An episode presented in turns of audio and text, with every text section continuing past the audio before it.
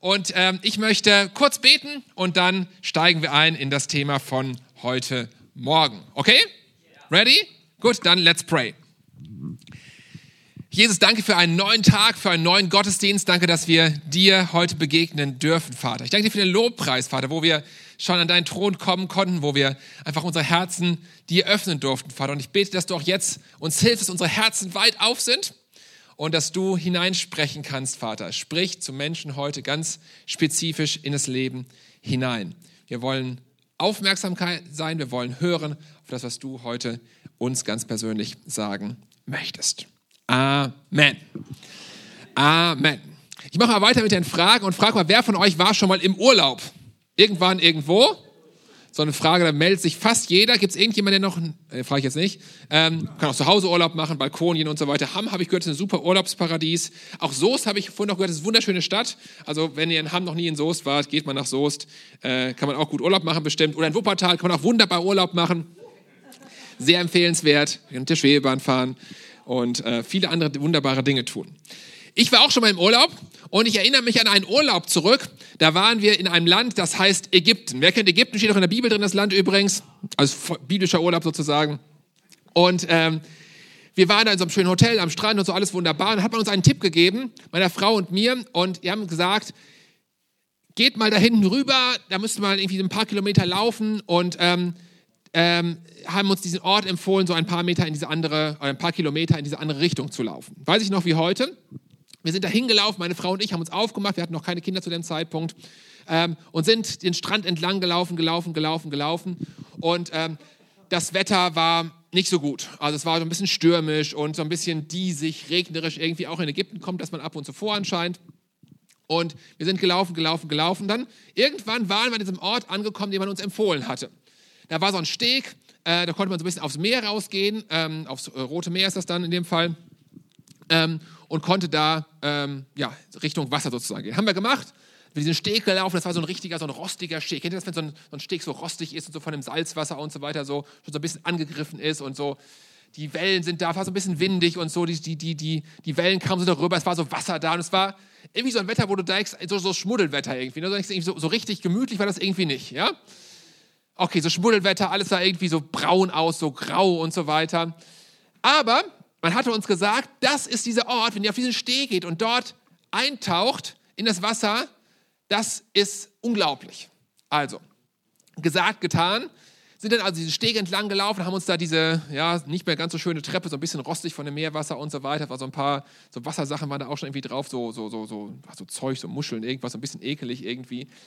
Sind ja so langsam reingetaucht, so, so, so in das Wasser gegangen, so ein bisschen geschwommen, hatten unsere Taucherbrillen auf mit dem Schnorchel. Und dann haben wir genau das getan, was man uns gesagt hatte. Wir sind nämlich mit dem Schnorchel eingetaucht unter die Wasseroberfläche. Und auf einmal, ich weiß es noch wie heute, dachte ich, wow, was ist denn hier los? Auf einmal sah ich Dinge, die habe ich noch nie in meinem Leben gesehen. Farben, Fische in den abgefahrensten Farben, die krassesten äh, Tiere, die da unter Wasser waren, Korallen, äh, so bunte Fische, so neonfarbene Fische, gelb, pink, violett. Fische, die ich noch nie gesehen hatte, ja, das ist was war wie Science Fiction sozusagen, das war voll abgefahren. Ähm, Korallen unten am Meeresgrund und ich dachte so, wow, was für eine Schönheit, wie genial ist das denn? Mehr Stromausfall oder so? Keine Ahnung. Licht ist weg, da ist wer da. Guck mal, kommt, schon kommt es wieder, muss einfach nur. wow, wie krass ist das denn? auf einmal habe ich wie so dreidimensional gesehen, auf einmal krass, diese Farben, diese Formen hier, wie abgefahren ist das denn? Meine Augen haben sowas noch nie gesehen. Ja, und ich war oben unterwegs, es sah alles so diesig aus, so grau, so matschig, so, so, wow, so überhaupt nicht schön. Aber ich bin eingetaucht und habe eine völlig neue Dimension erlebt, die ich vorher noch nie gesehen hatte. Eine Unterwasserwelt mit Farben, mit, mit Formen, wie Gott das gemacht hat. Ich habe angefangen, Lobpreis zu machen unter Wasser, weiß ich noch wie heute. Äh, habe Gott einfach gepriesen. Hey, wie genial ist das denn? Ja, wie im Bilderbuch sah das aus. Und ich war mittendrin. Warum erzähle ich die Geschichte? Diese Dimension, die Fische unter Wasser, die waren die ganze Zeit da. Ich habe sie noch nicht gesehen, aber die waren die ganze Zeit da. Und genauso ist es auch bei Gott diese geistliche Dimension, das, was Gott sieht, dieser, diese, diese, drei, diese dritte Dimension, diese vierte Dimension, drei Dimensionen haben wir hier auf der Erde, diese geistliche Dimension, die ist die ganze Zeit da, das Geistliche ist die ganze Zeit da. Wir sehen es aber nicht, wenn wir an der Oberfläche sind. Wir müssen eintauchen und es sehen. Wir sind im Alltag unterwegs, das ist manchmal grau, es ist manchmal regnerisch, es ist manchmal überhaupt nicht so schön. Und wir denken, das ist alles, was es gibt, bis zu dem Zeitpunkt, wo wir mit dem Geist Gottes eintauchen. Und genau darum geht es heute Morgen. Ich habe die Bibelstelle mitgebracht aus Epheser, ähm, Epheser 1, die habt ihr die letzten Wochen schon ein paar Mal gehört, wo es genau darum geht, nämlich, dass Gott uns die Augen öffnet. Vielleicht können wir die mal kurz sehen, die erste Bibelstelle hier, sonst lese ich sie vor. Perfekt. Epheser 1, Vers 8 ist eine meiner Lieblingsbibelstellen geworden tatsächlich. Ich weiß, ich habe sie vor vier Jahren das erste Mal, glaube ich, gelesen. 2019 war das, drei Jahre her. Ähm, und da heißt es genau, er, also Gott, er öffne euch die Augen des Herzens. Genau darum geht es, dieser Aha-Moment, wo du auf einmal Dinge siehst, die die ganze Zeit da sind, die du aber nicht gesehen hast. Er öffnet die Augen des Herzens. Es geht also um Augen, die nicht nur sehen, oh, hier ist, keine Ahnung was, so ein Metallständer, hier ist so eine USB-Platte, ja, hier ist ein Boden, der ist grau. Das sehen wir mit unseren normalen menschlichen Augen. Ja, was vor dir ist. Da, da ist ein Stuhl. Ja, wenn du zum Beispiel mal vorne hast, da ist ein Stuhl vor dir. Ja, super, ist ein Stuhl, schön aus Holz, klein, leicht gepolstert. Könnte ein bisschen mehr sein vielleicht. Aber wir arbeiten dran. Ja, das ist das, was wir mit unseren natürlichen Augen sehen. Aber hier heißt es, er öffnet die Augen des Herzens. Das sind die anderen Augen. Das ist diese vierte Dimension. Das ist das, was wir nicht mit unseren normalen Augen sehen können. Er öffnet die Augen des Herzens, damit wir was checken, was erkennen. Heute ist eine Checkerfrage hier sozusagen am Start. Die Checkerfrage heißt, habt ihr es gecheckt? Hast du erkannt, hast du gesehen, was für eine Hoffnung Gott euch gegeben hat? Was für eine Hoffnung Gott euch gegeben hat? Als er euch berief, was für ein reiches und wunderbares Erbe er für die bereithält, die zu seinem heiligen Volk gehören und mit was für einer überwältigend großen Kraft er unter uns, unter uns den Glaubenden am Werk ist. Er eröffne, eröffne. In einer anderen Übersetzung heißt es, oder auch im griechischen Urtext, ist eigentlich sowas wie erleuchten drin. Dass unsere Augen wirklich das sehen, was sie vorher nicht gesehen haben. Unsere Herzensaugen sollen erleuchtet werden und das checken. Was sollen wir checken? Wir sollen es erkennen, was für eine Hoffnung. Das ist schon unser Codewort für heute Morgen was für eine Hoffnung Gott uns gegeben hat, als er uns berief. Er hält, das müssen wir checken, er hält ein reiches, ein wunderbares Erbe für die bereit, die zu seinem Volk gehören. Wenn du zu Gottes Volk gehört, Gott hat ein Erbe für dich bereit. Das ist mega krass. Das ist mehr als was du dir vorstellen kannst. Das ist mehr als was auf dieser Erde möglich ist. Das ist mehr als Geld und hier eine Million da eine Million. Das ist überall das hinausgehend. Ein unglaublich reiches, wunderbares Erbe, und er hat uns mit einer überwältigenden großen Kraft, ist er im Werk unter uns.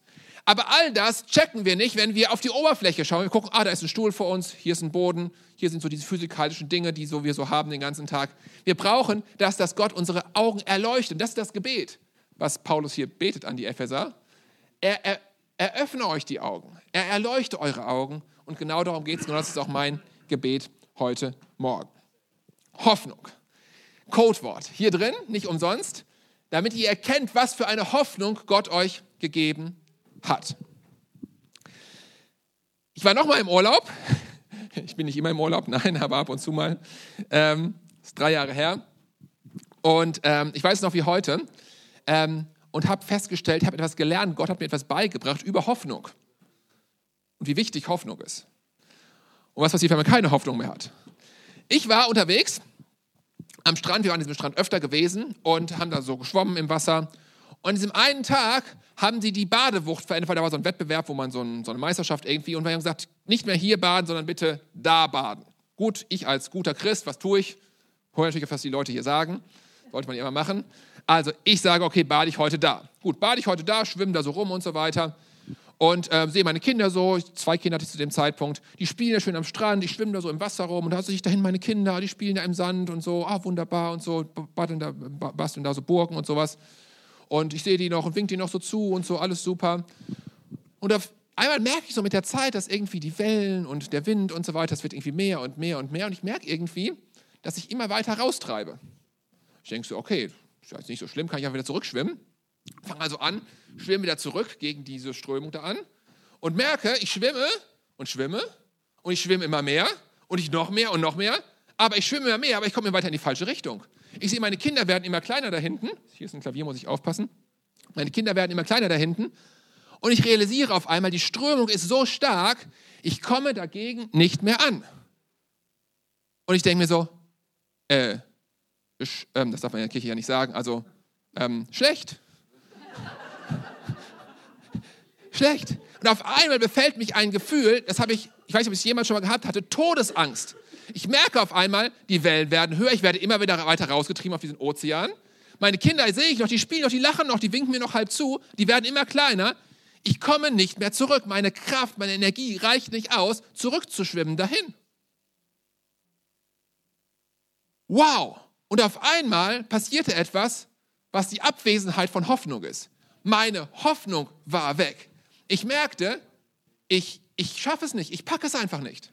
Ich kann dagegen nicht anschwimmen, die Strömung ist zu stark. Und auf einmal denke ich, ja, dann brauche ich es auch gar nicht mehr zu versuchen, dann kann ich jetzt ja gleich irgendwie eigentlich untergehen und ich merke schon, Wasser schoppt über mich, mehr Wellen kommt, der Wind hat nicht gewartet, keine Pause gemacht, keine Rücksicht genommen und so weiter. Und Wasser kommt und ich denke so, so ein Schluck Wasser noch ins Gesicht und Salzwasser im, im, im Hals und so. Und ich denke so, meine Hoffnung war weg. Ich dachte, was tue ich jetzt? Die gute Nachricht ist die, es gab dort eine Seenotrettung, sowas wie DLAG, die sind gekommen, haben mich rausgeholt und äh, ich bin wieder zurückgekommen. Das, die, der Grund war übrigens der, der war eine Strömung unter Wasser, das wusste keiner, die quasi an diesem Rand nur war, wo sonst die Badebucht nicht war. Und die, hat, die war so stark, selbst als erfahrener Schwimmer, also ich bin kein erfahrener Schwimmer, selbst gute Schwimmer, kommen da nicht gegen an. Du musst dich raustreiben lassen und andersrum wieder zurückschwimmen. Das habe ich dann nachher gelernt, wusste ich aber vorher nicht. Aber das heißt, wenn die Hoffnung weg ist, haben wir ein Problem. Hoffnung ist überlebenswichtig. Ohne Hoffnung kann ein Mensch nicht existieren. Ich habe ein Zitat mitgebracht von einem russischen Schriftsteller, der heißt Dostoevsky, kennen die meisten wahrscheinlich. Das bringt es wunderbar auf den Punkt, macht mal eins weiter. Da heißt es, ein Leben ohne Hoffnung bedeutet, dass man aufhört zu leben. Wir als Menschen sind von Gott so geschaffen, dass wir Hoffnung brauchen. Wenn du keine Hoffnung mehr hast, ist morgen der Tag, dass, dass etwas Gutes passiert, dass eine positive Zukunft vor dir liegt. Wenn du das nicht mehr glaubst, wenn diese Hoffnung nicht mehr da ist, dann hast du aufgehört zu leben. Dann ist nichts mehr in dir drin. Hoffnung ist so wichtig. Hoffnung ist so entscheidend. Hoffnung macht den Unterschied aus. Und Hoffnung ist viel mehr als so ein äh, Wunsch. Ja? Zum Beispiel meine Kinder haben sich zu Weihnachten Kaninchen gewünscht. Das war ihr großer Wunsch gewesen. Ähm, und, äh, also echte Kaninchen ne, mit so einem Stall und so weiter. Und wenn dann so Weihnachten kommt und die Erwartungshaltung ist, oh, jetzt packe ich diese Geschichte, diese Kiste hier auf und dann hüpft da gleich so ein Kaninchen raus. Juhu, juhu, das war so die Hoffnung meiner Kinder, wie man sich das also vorstellt als Kind. Und die ganze Erwartungshaltung ist darauf fokussiert, dass da so ein Kaninchen jetzt drin ist und aus der Kiste rausspringt. Und dann machen die Kids das auf und stellen fest, oh, da ist äh, doch kein Kaninchen drin, sind nur die neuen Winterstiefel drin, weil die alten kaputt waren und man ja neue brauchte und das muss ja auch warm angezogen sein und so weiter. Ja, das meine ich nicht mit Hoffnung, die dann enttäuscht wird. Das ist eher so ein, ich wünsche mir was. Darum geht es nicht. Wir sprechen heute über eine echte Hoffnung, über eine Hoffnung mit Substanz, eine Hoffnung, die Gott uns gegeben hat, nämlich, um es genau zu sagen, eine lebendige Hoffnung, eine stabile, gute Hoffnung. Und auch da schauen wir kurz eine Bibelstelle rein, 1. Petrus, ähm, Kapitel 1, Vers 3 bis 6. Gelobt sei der Gott, heißt es da, der Gott und der Vater unseres Herrn Jesus Christus.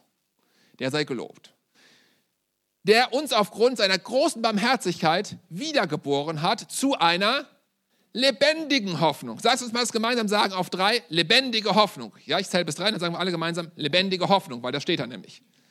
Eins, zwei, drei. Lebendige Hoffnung.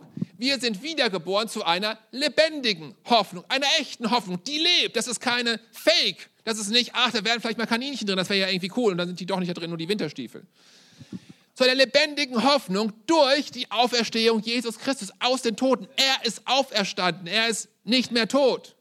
Zu einem unvergänglichen und unbefleckten, unverwelklichen Erbe. Was da alles für krasse Sachen stehen, das ist voll abgefahren. Was da alles, kann man, so, so lange kann ich gar nicht predigen heute, dass das alles auszuleeren müsste bis heute, bis morgen früh noch bleiben. Keine Angst. Es bleibt noch Hoffnung zu einem unverwelklichen Erbe, das im Himmel aufbewahrt wird für uns, geschützt ist. Es ist sicher wie in so einem Safe, es ist da drin, das kann keiner zerstören. Aufbewahrt wird für uns, die wir in der Kraft Gottes bewahrt werden durch den Glauben zu dem Heil, was der Paulus dafür Sätze wieder geschrieben hat, das bereit ist, geoffenbart zu werden in der letzten Zeit. Die kommt auch mal irgendwann. Dann aber werdet ihr euch jubelnd freuen. Ja, jubelnd freuen machen wir jetzt nicht, das wollen wir jetzt nicht als Deutsche, wollen wir es ja nicht übertreiben heute Morgen. Ja, dann werdet ihr euch jubelnd freuen, Ihr, die ihr jetzt eine kurze Zeit, wenn es sein muss, traurig seid in mancherlei Anfechtung. Aber dann werdet ihr euch freuen. Wow, das ist Hoffnung. Lass uns da mal kurz drauf eingehen. Ach, die Zeit reicht gar nicht aus, das alles hier auszuführen, was da alles drinsteckt. Das ist so Hammer. Vers 6, ganz am Ende hier. Ne? Also wir sehen auf der einen Seite, ja, es wird Verfolgung und Leid geben. Das sagt Petrus ganz klar, hier in dem Brief. Ähm, wir sind noch nicht im Himmel. Wer wusste das? Ich, ich, ich wollte es aber noch mal kurz sagen, also alle Leute auch in Hamm und auch in Soest und uns, die woanders herkommen, das hier ist nicht der Himmel. Also ich würde sagen Halleluja. Ja, aber wenn mein Leben jetzt schon der Himmel wäre, an manchen Tagen denke ich so, okay, das, äh, da ist noch Luft nach oben. Wir leben nicht in einer perfekten Welt. Wer wusste, dass es die Welt nicht perfekt ist? Wer wusste, dass sie nicht jeder Tag super ist? Okay, allen anderen, es steht in der Bibel drin. Nicht jeder Tag ist super, nicht jeder Tag ist perfekt, es laufen Dinge doof. Wir haben mancherlei Anfechtungen, sagt Petrus. Und wenn du dachtest, dir als Christ muss es immer gut gehen, sonst hast du nicht richtig geglaubt oder so, hier ist der Gegenbeweis, das ist eine Irrlehre und Irrlehren sollte man nicht glauben. Also denk nicht, du machst was falsch, wenn mal was nicht so gut läuft. Aber es ist nur eine kurze Zeit, gemessen an der Ewigkeit. Als Mathematiker würde ich sagen, gemessen an der Ewigkeit ist alles kurz. Ähm, trotzdem fühlt es sich für uns oftmals sehr lange an. Also ne, so, was ich weiß, 60, 70, 80, 90 Jahre kann schon ziemlich lang sein, hier auf der Erde zu leben. Das ist auf jeden Fall eine kurze Zeit und es ist so, wir sind in Verfolgung konfrontiert, mit Leid konfrontiert. Ähm, das ist eine Realität. Aber ähm, der Tag wird kommen, sagt Jesus, weil wir eine lebendige Hoffnung haben, wo sich das verändern wird, wo es richtig gut werden wird, wo eine neue Welt kommen wird. Und da habe ich auch noch ein schönes Zitat mitgebracht von Martin Luther King. Finde ich, das bringt es perfekt auf den Punkt. Ähm, da heißt es, wir müssen endliche, also auf dieser Welt bezogen, endliche Enttäuschung annehmen. Wir werden immer wieder enttäuscht werden. Ich kann dir eins sagen, du wirst immer wieder enttäuscht werden. Du wirst immer wieder enttäuscht werden. Da hinten, die Westpfalz. Ihr werdet immer wieder enttäuscht werden, obwohl ihr vielleicht nichts falsch gemacht habt. Du wirst immer wieder enttäuscht werden. Wir werden immer wieder enttäuscht werden. Wir müssen diese endliche Enttäuschung annehmen. Aber wir dürfen nie die unendliche Hoffnung verlieren, die lebendige Hoffnung verlieren. Eine lebendige Hoffnung. Warum ist unsere Hoffnung lebendig? Weil Jesus lebendig ist. Jesus ist auferstanden. Unsere Hoffnung ist lebendig. Jesus hat den Tod überwunden. Wir sind befreit von Todesangst. Du musst keine Angst haben mehr vor dem Tod, weil wir eine lebendige Hoffnung haben, die darüber hinausgeht. Korinther 15, 1. Korinther 15, Vers 54 sagt Paulus, das Leben hat den Tod überwunden. Tod, wo ist dein Sieg? Tod, wo bleibt nur dein Schrecken? Wir haben eine lebendige Hoffnung. Der Tod muss uns keine Angst mehr machen. Unsere Hoffnung geht über den Tod hinaus.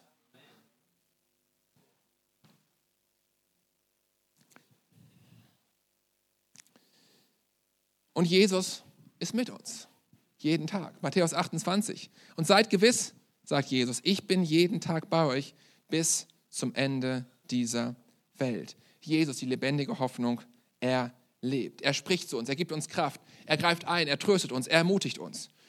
Und die Hoffnung, die wir haben, ist nicht nur für die Ewigkeit, so hier ist alles immer schlimm, nein, Jesus greift auch auf dieser Welt schon ein. Wir dürfen Hoffnung haben, dass Jesus hier Dinge tut. Wir haben heute Morgen Dankeszeugnisse gehört, wurde einiges vorgelesen von Leuten, die genau das erlebt haben. Hey, wie cool ist das? Jesus greift ein.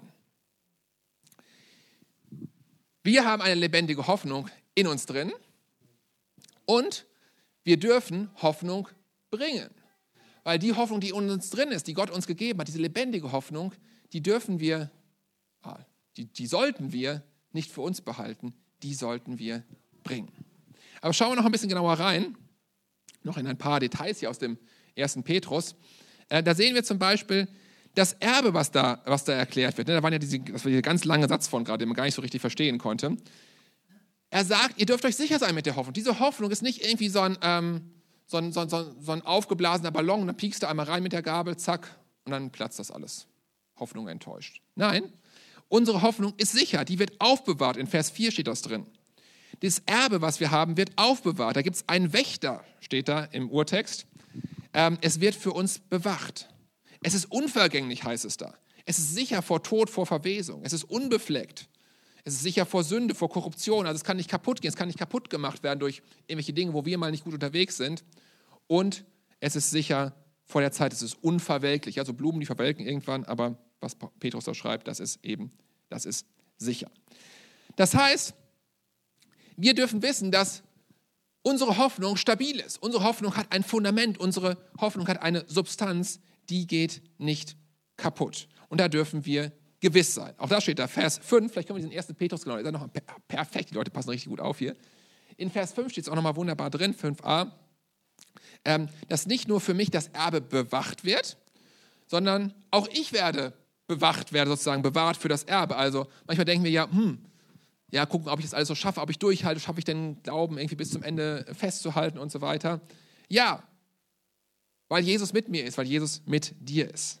Er bewahrt uns in seiner Kraft. Philippa 1, Vers 6 heißt es, ich bin überzeugt, dass der, der etwas Gutes angefangen hat in deinem Leben, egal ob du aus Soest kommst oder aus Hamm oder aus Wuppertal, der in Wuppertal etwas Gutes bewirken kann, ja, und in Soestern und in Hammern, der sowas kann, der wird dieses gute Werk auch weiterführen bis zu jenem großen Tag, ähm, an dem Jesus Christus wiederkommen wird. Wir sind bewahrt. Der vierte Punkt, und heute ist ja Teil 4 von unserer Predigtreihe, was siehst du? Der heißt Hoffnung bringen. Hoffnung bringen. Ich erinnere nochmal dran, wir hatten vier Statements insgesamt, die unsere Credo-Kirchen-Vision sind. Was machen wir als Credo-Kirche? Vier Dinge, die für uns mega, mega entscheidend sind. Nummer eins, Jesus kennen. Lass uns mal gemeinsam sagen. Jesus kennen. Nummer zwei, Glauben leben. Glauben leben. Nummer drei, Menschen lieben. Menschen lieben. Und Nummer vier, Hoffnung bringen. Hoffnung bringen. Hoffnung bringen. Das ist unser vierter Punkt in der Credo-Kirchen-Vision. Wir haben einen Auftrag, die Hoffnung, die in uns drin ist. Wir haben ja heute Morgen reingeschaut, was die Bibel, wie die Bibel diese Hoffnung beschreibt, dass wir das checken können. Und mein Gebet ist das auch heute Morgen, ähm, dass Gott uns die Augen öffnet. Ja, so wie bei mir, auf, auf, ich da auf einmal eine völlig neue Dimension gesehen habe. Lass uns das mal checken. So sagt man das heute, habe ich gehört. Lass uns das mal checken. Das ist Englisch. Ähm, was diese Hoffnung bedeutet. Wie krass ist diese Hoffnung, die in uns drin schlummert? Christus in mir, die Hoffnung der Herrlichkeit, die Hoffnung der Herrlichkeit des ganzen Weltalls, die lebt in mir. Wow, krass. Check das mal. Diese Hoffnung lebt in dir und die lebt in mir. Und jetzt haben wir einen Auftrag, diese krasse Hoffnung, diese Hoffnung, die Substanz hat, die unvergänglich ist, die unverwelklich ist, die Power hat, die über den Tod hinausreicht, die eine lebendige Hoffnung ist, Jesus Christus, selber gestorben und auferstanden, diese lebendige Hoffnung. Wir haben den Auftrag, diese Hoffnung, was damit zu tun? Uns in Kaffeekränzchen zu setzen und das zu feiern? Ja, ist nicht falsch, oder? Und sich darüber zu freuen? Ja, ist alles richtig.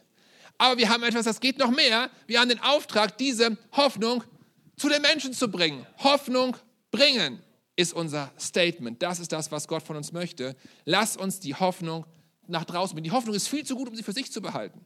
Die ist viel zu stabil, um sie für sich zu behalten. Die ist viel zu krass, um sie für sich zu behalten. Diese ewige Hoffnung, lass uns sie nicht für uns behalten, sondern lass uns sie nach draußen bringen. Matthäus 28, diese Stelle kennt fast jeder. Gucken wir auch einmal kurz rein. Nee, noch, äh, noch ein weiterer, Matthäus 28, Vers 18 bis 20. Genau, der ganze. Da sagt Jesus nämlich, dass wir einen Auftrag haben. Ganz eindeutig. Also manchmal fragt man sich als Christ so, was ist meine Berufung und so weiter. Das ist auch bestimmt gut, immer wieder mal zu fragen. Aber ein paar Sachen sind klar. Und das ist eine von denen, die klar sind. Da heißt es nämlich in Vers 18, Jesus trat auf die Jünger zu und sagte, mir ist alle Macht gegeben im Himmel und auf der Erde. Und deswegen, ist auch interessant, ne, weil Jesus die Macht hat, haben wir einen Auftrag. Jesus hat die Macht, wir haben den Auftrag. Darum geht zu allen Völkern, zu den Hammern, den Soestern und sogar den Wuppertalern. Heike lacht. Sehr gut. Ihr wohnt in Hamm? In Beckum. Geht zu den Beckumern. Ja.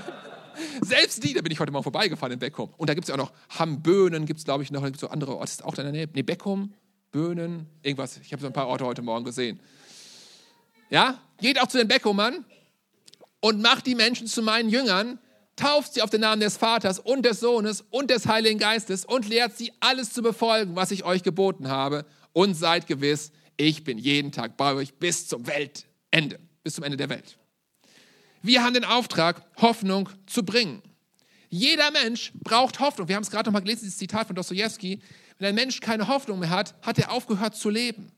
Menschen sind tot. Wir haben ganz viele Menschen in unserem Umfeld, in unserer Städten, in unseren Städten, in unseren Dörfern, in unseren Stadtteilen, die leben noch, aber sie sind eigentlich tot.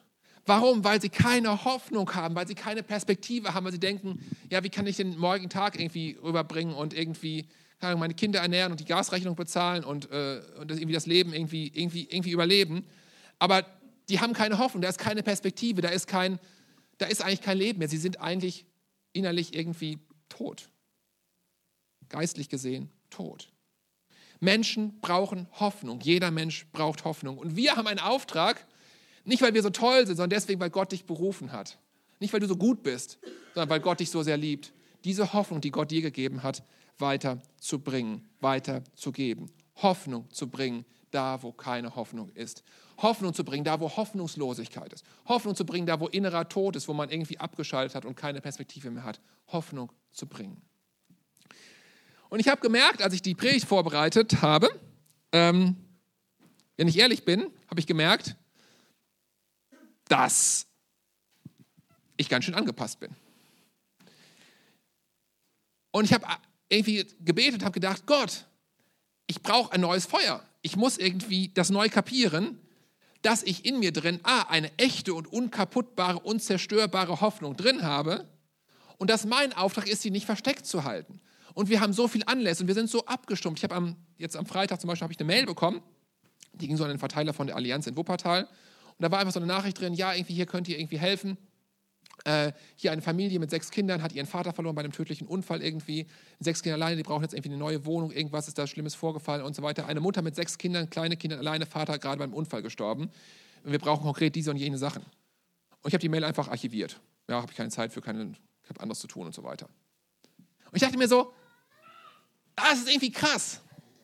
Weil ich hatte den Auftrag, Hoffnung zu bringen. Und ich glaube, diese Familie, diese sechs Kinder, sechs Kinder sind ziemlich viel, und eine Mutter ohne Mann, gerade letzte Woche Sonntag oder Samstag gestorben, die bräuchten eigentlich Hoffnung. Also eigentlich, aber dann, ja, ich habe auch andere Sachen zu tun und dieses und jenes und so weiter. Und ich sage euch das einfach so ehrlich, wie es ist, weil dann, so ist es halt. Also ich soll ja auch nicht lügen in der Kirche und gar nicht auf der Kanzel. Ich denke mir so, oh nein, das ist irgendwie, hm, ich soll eigentlich Hoffnung bringen. Meine Aufgabe ist, Hoffnung zu bringen. Und ich habe das für mich entschieden. Ich kann euch nicht sagen, ähm, mach das so und so, weil ich selbst das für mich neu gemerkt habe, ich möchte Hoffnung bringen. Da, wo ich bin, will ich Hoffnung hineinbringen. Bin manchmal abgestumpft, wenn ich solche Nachrichten lese und so weiter. Und das kann ja schnell auch zu einer Überforderung führen, wenn wir irgendwie denken, oh, wo können wir jetzt Hoffnung reinbringen? Oh, die ganze Welt, alles ist so schlimm. Ukraine angefangen bis nach, keine Ahnung was, Afrika und China sowieso und was ist in Haiti noch gerade los und wow, ganz schön übel. Und wir können in so eine totale Überforderung reinkommen. Das ist dann auch hoffnungslos, weil wir können nicht die ganze Welt verändern. Ja, also ich sage es aber nochmal, du kannst nicht die ganze Welt verändern, selbst wenn du aus Beckum kommst.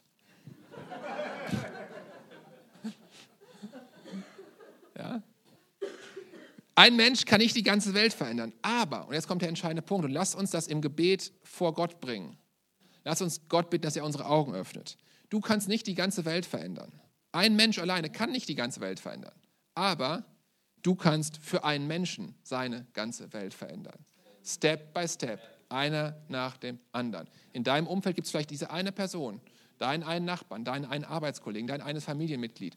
Und deine Aufgabe, du merkst das gerade heute Morgen, ist die, dass du Hoffnung hineinbringen sollst. Und es gibt keinen anderen, als genau dich, dieser einen Person Hoffnung hineinzubringen. Nicht 100.000 Leuten, nicht in Alaska, aber in Beckum. Und in Böhmen. Und in Hamm. Und in Soest. Und sogar in Wuppertal. Diesem einen Menschen, für diesen einen Menschen die ganze Welt zu verändern. Ich hatte das vor, ich letztes Jahr einen guten Bekannten von mir, Mitte 50, ähm, seiner Frau zusammen. Ich habe einen Alpha-Kurs mit denen gemacht, bei denen zu Hause, war noch Lockdown und so weiter. Ähm, die sind, ja, wir hatten noch nie was von Jesus mit Jesus zu tun, gab nie in der Kirche gewesen und so weiter. Das sind auch meine Nachbarn oder um die Ecke Nachbarn. Und ich habe einen Alpha-Kurs mit denen zu Hause gemacht. Und ich weiß noch genau, es war ein Donnerstagnachmittag, es war ein Feiertag. Ähm, und wir haben auf dem Sofa gesessen bei denen einen Alpha-Kurs gemacht.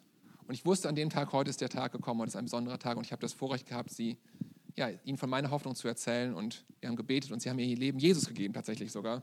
Äh, weiß ich noch wie heute, Hoffnung hineingebracht in die Situation von, in diesem Fall waren es zwei Menschen. Ganz praktisch, ganz konkret. Es können auch ganz andere Dinge sein. Es kann sein, dass jemand ähm, in der Armut lebt, in deinem Umfeld. Und deine Aufgabe ist es, Hoffnung zu bringen. Sagen, hey komm, ich koche für dich, ich kaufe mit, was du dich beim Supermarkt einkaufen, zwei Pakete mehr, wie auch immer ein. Menschen zu helfen, Flüchtlingen, Leute, die in Armut leben, Hoffnung zu bringen. Wir haben eine Aufgabe. Wir als Credo-Kirche ist einer von unseren vier Punkten. Hoffnung bringen, nicht Hoffnung für uns behalten, in diesen Räumen drin, sondern unsere Aufgabe ist, lass uns rausgehen, Hoffnung bringen. Menschen Hoffnung bringen. Du kannst nicht die ganze Welt verändern, aber vielleicht liegt Gott dir genau jetzt gerade einen Menschen aufs Herzen und für diesen einen Menschen kannst du seine ganze Welt verändern. Lass uns aufstehen gemeinsam und lass uns unser Herz, unser Herz vor Gott bringen.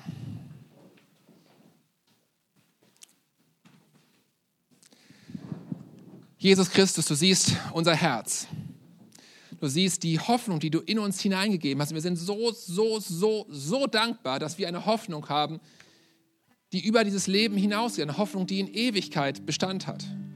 Eine Hoffnung, die mit dem Tod nicht zu Ende ist, nein, die in Ewigkeit lebendig ist.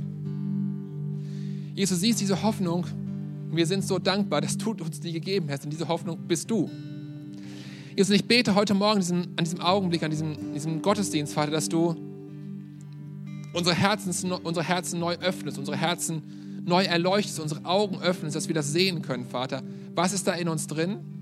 Und dass wir sehen können, hey, wohin sollen wir es bringen? Wir haben einen Auftrag, Vater, Hoffnung zu bringen.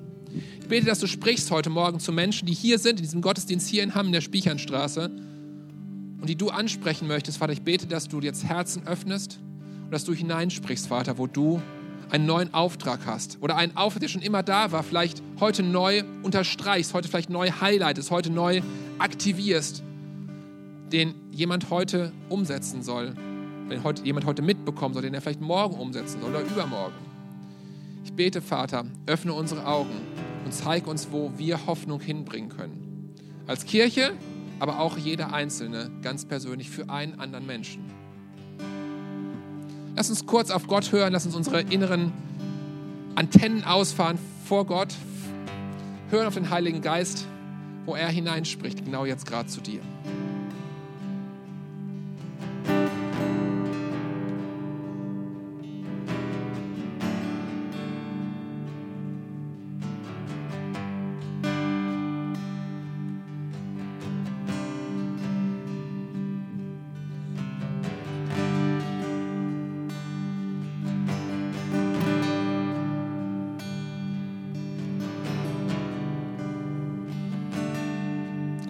Jesus, ich bete, dass du uns deine Augen schenkst, Vater, dass wir sehen können, wo Hoffnungslosigkeit ist und wo wir Hoffnung hineinbringen sollen und können. Ich bete für jeden einzelnen Menschen heute, dass wir begreifen, was für eine Hoffnung wir in uns haben und wie wir sie hineinbringen können. Genau dort, wo du sie haben möchtest, wo wir sie hinbringen sollen, Vater. Deine Hoffnung. Es sind nicht wir. Du bist die Hoffnung, Vater. Du bist die Hoffnung. Du bist die feste Burg. Jesus, und ich bete, dass du jedem Einzelnen von uns und mir auch hilfst, dass wir an jedem Tag, Vater, in den nächsten Wochen dieses Gebet sprechen können. Vater, ich möchte Hoffnung bringen heute. Hilf mir und zeig mir die Orte, wo ich das tun kann. Hilf mir, die zu finden. Zeig sie mir, Vater, wo ich genau das tun kann. Ich möchte fragen, ob es heute Morgen hier Menschen gibt, die auch gerade hoffnungslos sind und die irgendwie in ihrem Leben unterwegs sind. Ich kenne es aus meinem eigenen Leben. Ich weiß es gar nicht. Ich kann mich noch daran erinnern, ziemlich gut, als ich Teenager war. Und ich hatte keine Hoffnung, weil ich Jesus nicht kannte. Ich kannte Gott nicht. Ich habe gesucht und gesucht und habe mich gefragt, wo gibt es eine Hoffnung? Wo gibt es mehr als das, was ich vor Augen habe? Was passiert nach meinem Tod? Was, was ist da los? Wofür lebe ich eigentlich? Ich habe überall gesucht, aber ich habe nichts gefunden. Ich habe keine Hoffnung gefunden. Und vielleicht gibt es hier Menschen, die heute hier sind, vielleicht bist du schon ein paar Mal hier gewesen, aber du hast, diese, du hast keine Hoffnung in dir drin, du hast keine Perspektive für dein Leben, du lebst aber eigentlich nicht richtig. Du denkst, es muss doch mehr geben im Leben. Und die Antwort ist die, ich darf dir heute Morgen sagen, es gibt mehr als das. Es gibt mehr als das. Es gibt einen Gott, einen Vater im Himmel, der auf dich wartet und der sagt, hey, ich stehe hier mit offenen Armen, komm zu mir und ich möchte dir das Leben geben in Fülle. Das Leben, auch dem du dich immer gesehnt hast, gibt es bei Gott. Warum? Nicht, weil du so gut bist, weil du alles richtig gemacht hast. Nein, ist egal. Sondern weil Gott seinen Sohn geschickt hat, Jesus Christus, damit du leben kannst. Deine Schuld ist vergeben. Alles, was du falsch gemacht hast, spielt keine Rolle mehr. Du kannst kommen zu Gott. Du kannst ein Kind Gottes werden. Heute Morgen kannst du genau das tun. Und ich möchte fragen, ob es Menschen gibt, die hoffnungslos sind und die sagen, ähm, ich möchte diese Entscheidung treffen. Ich werde gleich ein Gebet anbieten, was wir gemeinsam beten können, mit all denjenigen, die sagen, ich möchte heute diese Entscheidung treffen. Ich möchte ein Kind Gottes werden. Ich möchte meine Schuld vergeben wissen in Jesus. Ich möchte ewig leben. Wenn du das noch nicht gemacht hast in deinem Leben oder irgendwann mal gemacht hast und irgendwie so ein bisschen abgedriftet bist davon, hey, dann komm heute zurück und mach das heute neu fest. Heute ist der Tag. Vielleicht geht es dir auch total gut und du denkst, mein Leben ist eigentlich super. Aber trotzdem ist da dieses kleine Fünkchen, wo du irgendwie denkst, irgendwie kann es doch auch nicht sein. Ich brauche eine ewige Hoffnung.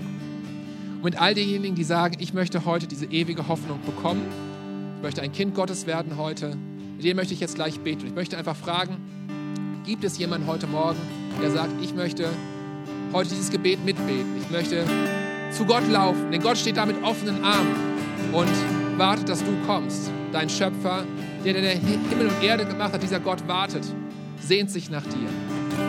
Gibt es heute Morgen, der jemand sagt, ich möchte diese Entscheidung treffen? Dann heb doch kurz deine Hand. Dann möchte ich gerne für dich mitbeten.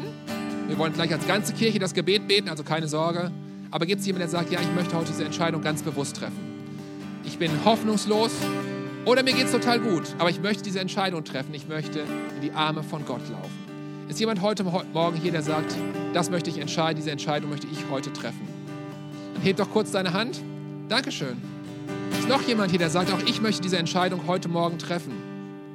Ist noch eine zweite, zweite Person hier. Ich möchte zu Gott laufen, in seine Hände. Dem Gott, der mich erschaffen hat, der das Universum erschaffen hat, der alles zu sich holen wird, einen neuen Himmel, eine neue Erde schaffen wird. Gibt es noch jemand Zweites, der sagt, auch ich möchte das heute entscheiden? Dankeschön. Dankeschön. Noch jemand? Ich warte noch ganz kurz. Gibt es noch jemand Drittes, der sagt, auch ich möchte das heute entscheiden? Heb doch kurz deine Hand. Wir wollen gemeinsam gleich dieses Gebet beten, was diese Tür öffnet.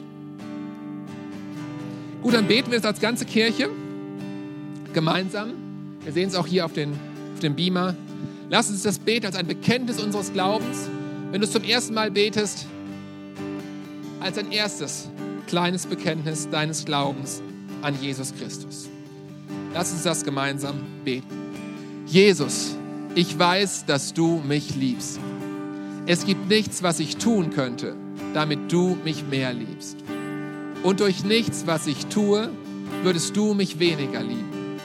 Du bist für mich gestorben und auferstanden. Ich glaube an dich. Du bist mein Gott, mein Retter und mein Herr. Bitte schenke mir die Vergebung meiner Schuld. Ich möchte als dein Kind leben und du sollst mein ganzes Leben bestimmen. Ich danke dir, dass ich durch dich wirklich frei bin und ein Leben in Ewigkeit habe. Amen.